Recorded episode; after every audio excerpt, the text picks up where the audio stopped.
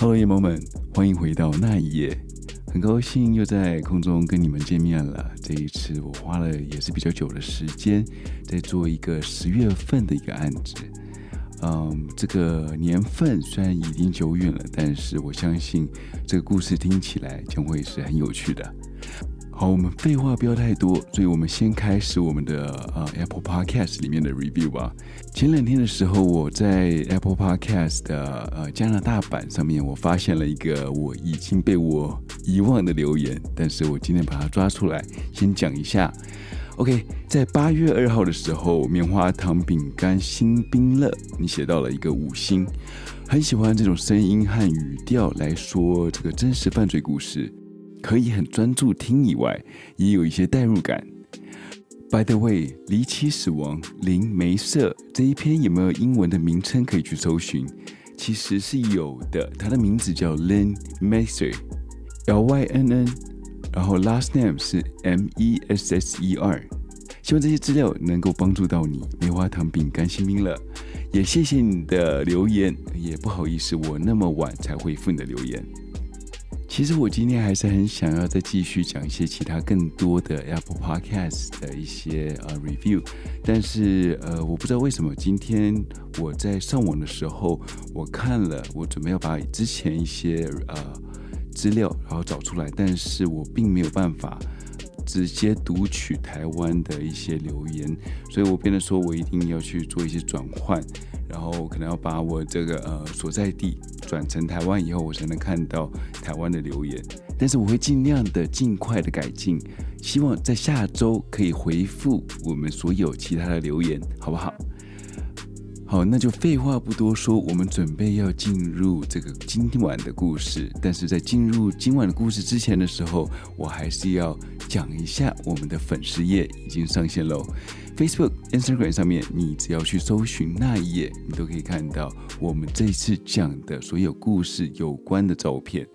然后你们也可以在上面留言，让我知道说你们对这个故事的想法，或者是你们觉得强叔这次讲的哪里需要去做改进，尽量让我知道，好不好？最后再讲一下，如果你们听完故事以后，欢迎你们到 Apple Podcast 上面去留一个言，给强叔知道强叔最近做的怎么样。那我们就开始今晚的节目喽。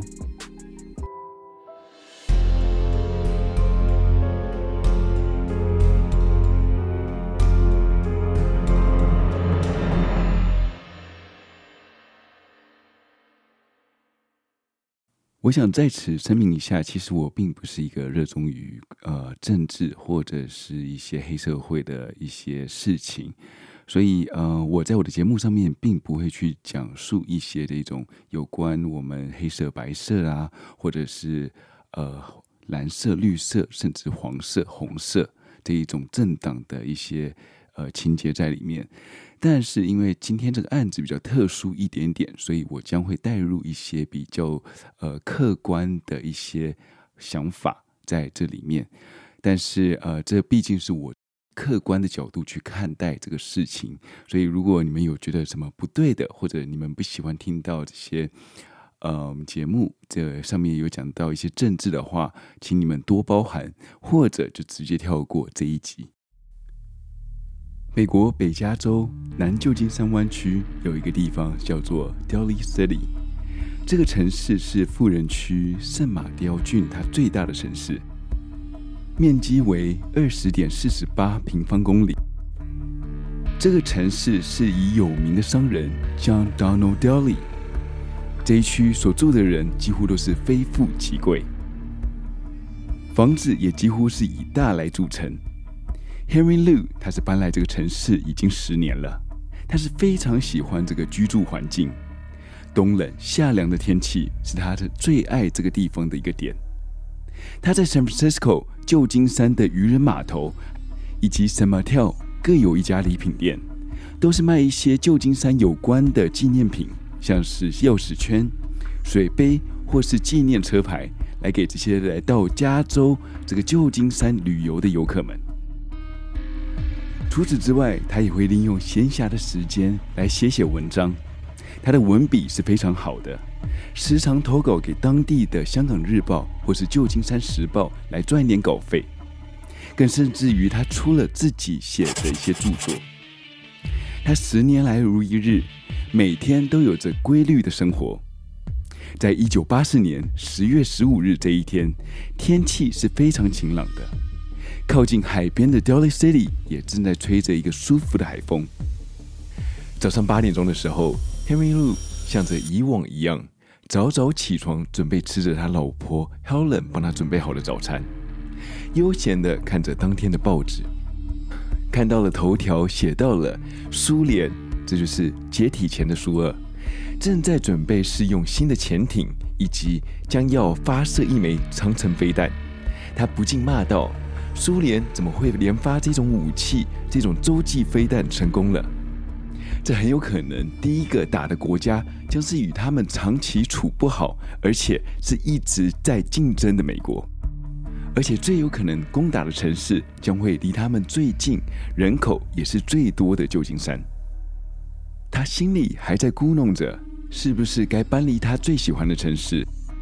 他走回到他的卧室，刷了牙，洗了脸，换上他招牌的衬衫，套上了他的羊毛背心，准备他一天的行程。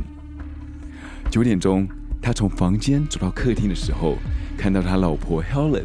和他打了声招呼，他抱了抱他，就准备去了车房，开车出门去礼品店上班了。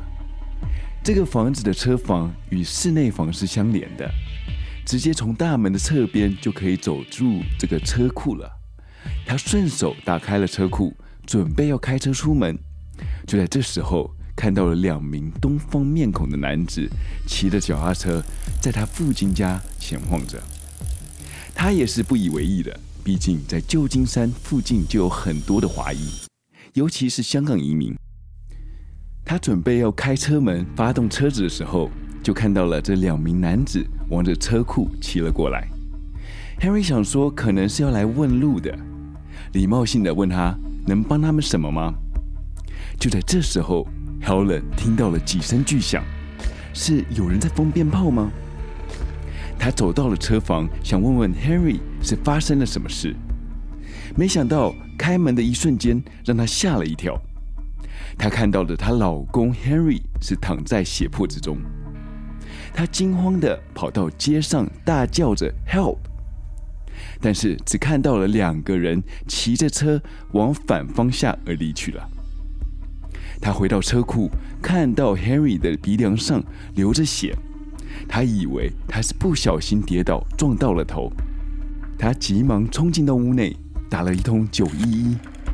警察和救护车没有几分钟就已经把他们家的路口给封锁了。警察一到车库里面，立刻拉起了封锁线。原来鼻梁上面的伤口并不是跌倒所造成的，他们一看就知道这个伤口是子弹造成的。拉上封锁线以后，这个房子已然变成命案的现场。警察首先询问了 Helen 当时的状况。Helen 她说到了，听到巨响以后，她立刻到了车房，看到老公躺在了地上，而鼻梁上面有着血渍。当下是以为他撞到了柱子，跌倒所造成的。到了路上去看，就只看到有着骑着脚踏车的男子。往街道的另外一边离去了。他们询问了附近所有的邻居，并没有任何有用的线索，因为当时大家在这个时候都已经出门上班，所以并没有看到有人在路上。原来当时 Henry 他在车库里面看到这两个男子往车库里面走过来，其中一名有着马桶盖发型的男子把脚踏车丢弃在车库前的车道上。往着车库里面跑了进来，另外一个男子也跟着跑了进来，二话不说的就从口袋里面掏出了一把手枪，顺势的在 Henry 的头上开了一枪。看到 Henry 他两腿无力的就往地上躺了下去，另外一名男子马上在 Henry 的肚子上面开了两枪，接着就拉起了脚踏车往街道上面扬长而去。随着警察上了楼，再去找 Helen，与 Helen 说到 Henry 的死因其实是因为枪伤而死。当 Helen 听到这死因以后，很激动的冲到了书房里面去找到一本书，指着书皮上面的人就说：“就是这个人杀死我丈夫的。”一本书的上面的人物怎么会杀死她的丈夫呢？警察看到了这一本写着中文字的书，也是满脸狐疑的问道：“这到底是什么书？”原来这本书上面的人是当时中华民国总统蒋经国，这本书也是大名鼎鼎的《蒋经国传》，而这一个 Henry Lu，他的中文名字叫做刘一良，他的笔名叫做江南，这也是这本书的作者。为什么这个笔名叫做江南的刘一良会招来如此的横祸呢？刘一良，他是出生于一九三二年江苏晋江的一个乡下地主家庭。他从小就是很会认字，在他们家乡里面有着神童的外号。青少年的时候，他就看着他们家乡因为国共内战打得火热，所以他们的生活并不是很平静。当时他的爸爸在家乡里面有几块地，所以参加了一个叫做保安团的组织成员。直到了刘一良十岁左右的时候，在一个冬天早上，听到了一群人在门外面叫喊着。他爸爸开了家里的大门以后，和对方起了争执。另外一方人一言不合的就直接掏枪，直接在刘一良面前开枪射杀了他的爸爸。这个事件在他心目中是一个很大的阴影。直到他长大以后和别人叙述的时候，他都会说道。哎，我爸爸那时候也干掉了不少共产党，乡下人哪会知道什么是国民党还是共产党，还不是鬼打架。到了一九四八年，国共内战还是持续下去的时候，国民党在上海实施经济管制，这让原本小富家庭的刘姨娘只能为了自己的小富去外面乞食了。到了最后，因为没有饭。所以只好谎报他自己的年纪，加入到国民党的军队里面去当小兵。但是当兵的日子实在是太苦了，他一个富家子弟怎么可能会受得了？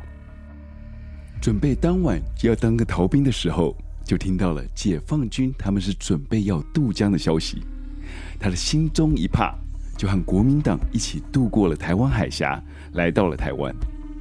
他是因为平时很喜欢看报纸。又很会注意到政治，顺便很喜欢去批评这个一些呃政治人物，所以让他说起话来是特别有趣。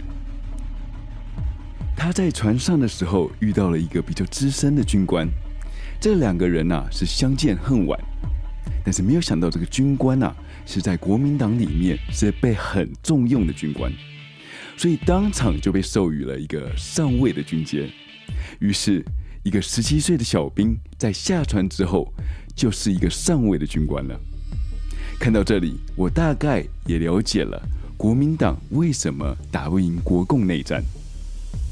到了台湾以后，部队重整，刘一良因为年纪又是轻啊，他来路又不明，经过几番的考虑了以后，他们终于把他军阶降为中尉。这决定让刘一良好事不爽。他混到了空军当正工，之后仗着自己读书多，考进了政工干校。他在毕业之前被分发到了高雄的第八军团，去担任了政战的一个辅导长。他认为这个职缺啊，只是在控制人心，与他的文笔发挥是有区别的，所以他要求把他分发为这个军事的新闻单位里面。但是都是一直无法如愿。他在一怒之下，在毕业的当天，找了个带队的队长吵了一架，搞得自己被自己给开除了。这一次的逃兵生涯终于实现了。结束军旅生涯的他，在报社里面担任编辑来果腹。之后，他在第二任妻子这个崔荣芝，也是我们之前所说到的 Helen 的鼓励下，出国去进修英文。一九七零年四月的时候，刘一良在华府就读了研究所硕士班。那时候刚好碰上蒋经国来美访问，在这个时候的他已经可以用记者的身份来访问他了。其实这一次的见面并不是他第一次见到蒋经国，之前在政战学校的时候，蒋经国常常在台上与他们演讲，唯独这一次他是以平辈的方式来接见对方。在采访不久以后，四月二十四号，蒋经国在回台以前，在纽约的广场饭店被留学生黄文雄开枪刺杀未遂的事件以后，刘一良他是决定将蒋经国作为题材，投稿于香港的南北杂志，开始了他的连载。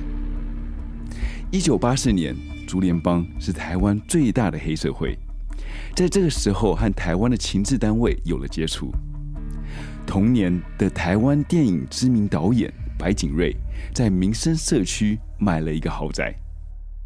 七月十二号，乔迁之喜，他们就是办了宴会，请了当时的情报头子汪希林，以及竹联帮的总巡查帅玉峰。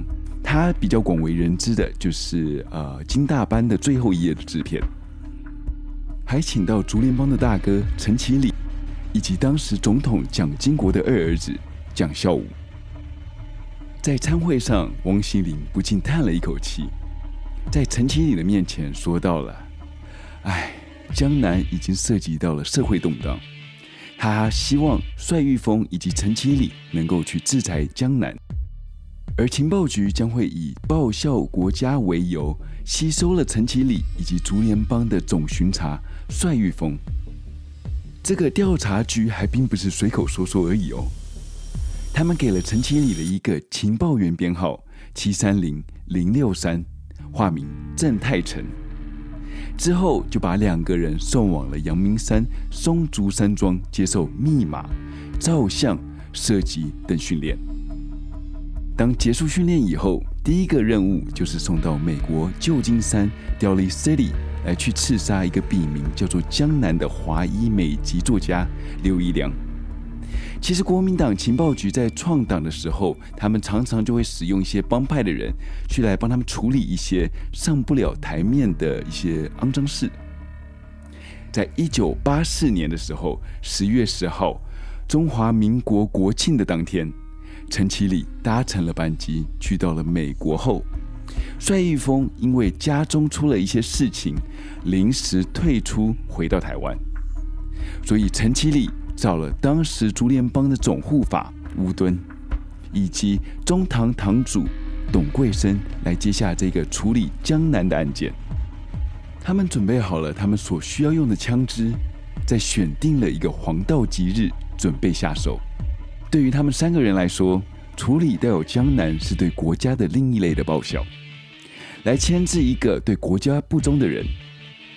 他们首先到了南加州的洛杉矶郡一个叫做 Monterey Park 的城市落脚。接头的是一个也是从台湾过来的竹联帮分子，外号白狼的张安乐家中。到了十月十二号的时候，张安乐像平日一样睡到中午自然醒。起床以后，正在问其他三个人是否要去吃个午餐。却发现家中已经空无一人了。他在餐桌上面看到一盒录音带以及一张纸条，纸条上面是写着说：“我们去杀共匪。”四天以后，中文报纸上面出现了作家江南在家中被杀的头条。明明江南就是一个住在台湾的外省人，怎么会说是共匪呢？当三人成功刺杀了江南以后，他们马上搭乘隔一天的班机回到了台湾，心里想说：这一次为了中华民国杀了间谍，回到台湾以后，即使不是民族英雄，也会被赠予勋章吧。但是没有想到，在飞回台湾的路上，这个新闻在国际上已经闹得沸沸扬扬的，一个美国公民。居然在美国被三个外地来的杀手给杀害了，这让美国的颜面放在哪里？从江南的遗孀得知了这个凶手是蒋经国所派来的，美国也发出了声明，直指刺客就是来自于台湾，在公布画像以图来追凶。要台湾负责交出这三个杀人凶手。下了飞机，踏上台湾的国土以后，陈其礼还在沉浸着民主英雄为国争光的心情上，完全不知道他已经开完这个枪以后，围捕以及灭口的行动已经悄悄的开始进行了。一九四八年十一月十二号，在这个案子还没有发生满一个月的时候，内政部警政署发动了一清专案，全台大规模扫荡台湾里面最大几个帮派。这一扫荡就扫了四千多名的黑道分子，光是竹联帮就已经占据了四分之三，接近灭团。这也包括了刚犯下江南案的陈其礼以及吴敦。当时时任刑警的侯友谊他说到了，当时的长官说到了陈其礼抓到为发动开始的时间，如果陈其礼没有被抓到，这项任务就算失败。所以可以看得出来，当时他们扫荡黑帮的决心了。当吴敦跟陈其礼都被顺利被扫黑行动抓到以后，陈其礼还说道：“你们把事情给捅大了，你们怎么能抓我进来？”这很明显的就是在江南岸是首要的目标，扫黑的行动其实是江南岸的备案。当事情发生的时候，他们将以扫黑的方式把之前相关人员给扫了进来。三人帮的其中一人董桂生在扫黑的当晚接到了一通电话，了解到陈其礼被抓的讯息以后，知道自己被抓只是时间上的问题，他当下就直接连夜的逃亡出境。他先去到菲律宾。再辗转到了巴西，出国深造去了。当在庭上，陈其礼也不讳言的说出了这个案件的幕后黑手，就是当时情报局局长汪希玲指使他去暗杀江南的。这很快的审判的新闻也传到了地球的另外一端，美国的洛杉矶。白狼张安乐看到这个新闻以后，想起了他收到的那卷录音带。在录音带上面有一个指示，说道：“如果他们三人回台湾之后被抓，请公布这个录音带。”原来这个录音带是陈其礼在暗杀江南之前录的自白录音带。他在里面说到了，他是受到汪心凌的命令到了美国来暗杀江南的。他化名为郑泰成，代号为 G 六二一七，编号。七三零零六三是这个行动直接听命于汪局长。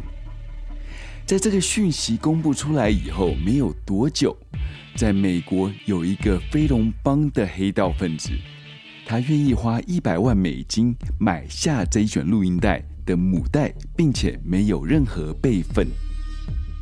但是白狼基于他们帮会里面所谓的兄弟情谊，所以并没有把这个袋子给拍卖出去。他想说要救出陈其礼，一定要跟 FBI 合作，马上和美国的 FBI 联络到他有这一卷母带，在美国洛杉矶 Monterey Park 的林肯酒店里面交出了录音带。其实这个举动是非常正确的。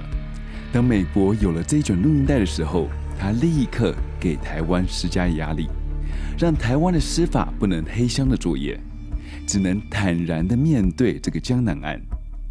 台湾在隔年的一月十五号逮捕了情报局的局长汪希玲以及有涉案的其他下属。原本以为这样设了一个防火墙了以后，这把大火应该不会继续延烧下去，但是没有想到。张安乐接受了美国一档访谈节目，名字叫做《六十分钟》。节目上，他把幕后的飞手讲成并非是汪希玲，而是当时总统蒋经国的二儿子蒋孝武。虽然这一个是没有十分的证据，但是这个媒体上的发酵，让全球都听到了这个幕后主使就是蒋家的后人。这也让蒋家陷入到了这一个江南案的疑云。虽然这招拖泥带水，将蒋孝武顺利的给拉了进来，但是也是没有办法顺利的把陈其礼以及吴敦给救了出来。一九八五年的四月九号，陈其礼与吴敦被以谋杀罪名判了无期徒刑。四月十九号，在另外一边军事法庭也判决了情报局局长汪新林，因为教唆杀人而被判了无期徒刑。在庭上，汪新林说到了他要制裁刘一良的原因，除了刘一良长期在海外诋毁蒋经国的形象，又在美中台三方面作为间谍，还有另外一方面就是刘一良现在正在着手撰写《宋美龄传》，这个传记里面有很多不实的谣言，所以不能放纵他再次诋毁中华民国。虽然他被军事法庭判了无期徒刑。但是狱方特别帮他设立了一个良好环境，还有美景的一个监狱别墅专区，而且他还有回家这个特权，这样度假式的待遇，我听完都好想进去坐看看。汪新林经过了两次的减刑，他在一九九一年一月十二号被假释出狱了。陈其礼与乌敦入监服刑六年，但是因为案情特殊。狱方给予了一些特殊的待遇，他们在狱中领有一块地，这一块地可以让他们去种种植物，就仿佛像是他们的快乐农场。拥有自己的单独房，房间里面有着自己的电磁炉以及电视，让他们随时随地的就可以开火吃饭。他们在服刑期间经历了蒋经国去世以及李登辉就职两次的减刑。他们俩就在一九九一年假释出狱了。另外一个杀人犯董桂生因为逃到巴西，却不知道巴西和美国有着引渡法，被美国捡了一个便宜，引渡回美去受审，确定了杀人罪成立，关进了美国的监狱。但是他在陈其礼以及吴敦被特赦那一年，在美国的监狱之中，被其他的帮派分子用奸物给刺杀身亡了。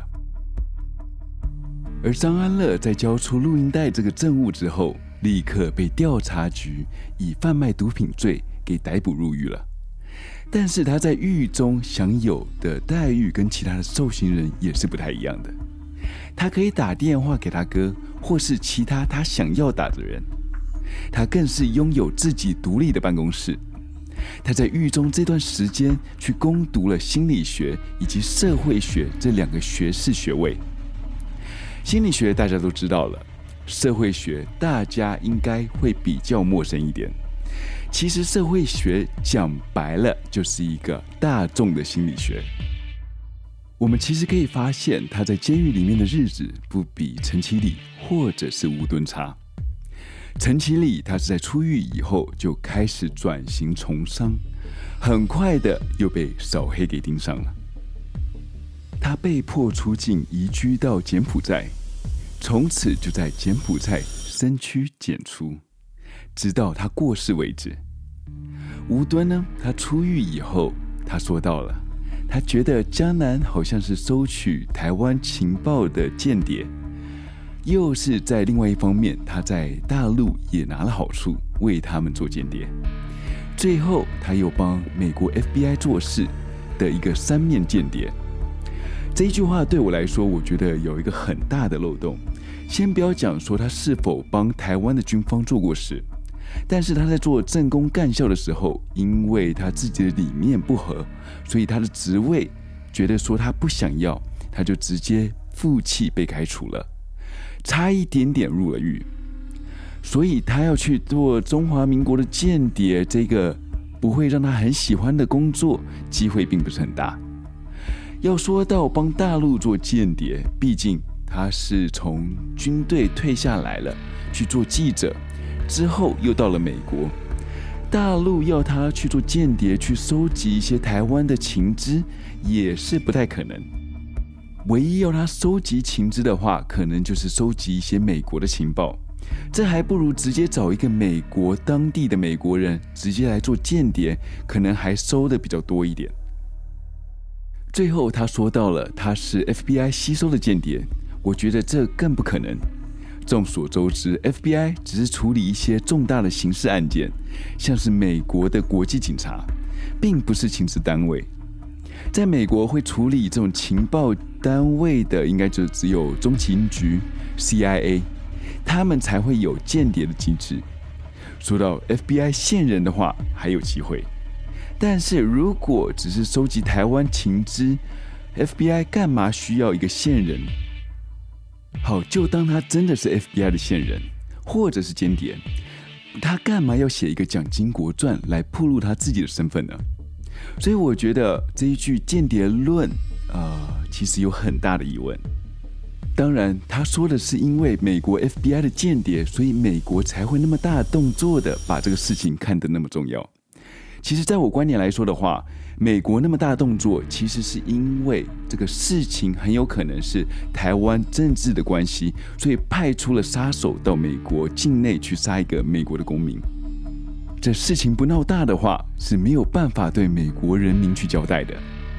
这会让所有美国人都会觉得在自己家里面没有办法安心的活下去。如果自己是因为言论自由、写作自由，还会遭到外国人杀害，这样美国最基本的自由宪法将不会受到于保障。虽然在二零一三年，张安乐已经承认了把蒋孝武的指控是在没有证据的状况下，但是蒋经国因为这个事情，把他的二儿子蒋孝武外放到新加坡，从此远离政治中心。蒋经国也在这个事情以后，对外宣布了，从今蒋家的后代将不会接班，也不会从政。这让台湾的政治形态从此洗牌。当然，你们会想说，现在的蒋孝严与蒋万安不是好好的在政坛上面很活跃吗？只能说，当时说这句话的时候，他们应该都还姓张吧，所以不好说。江南案大致上到这里就结束了。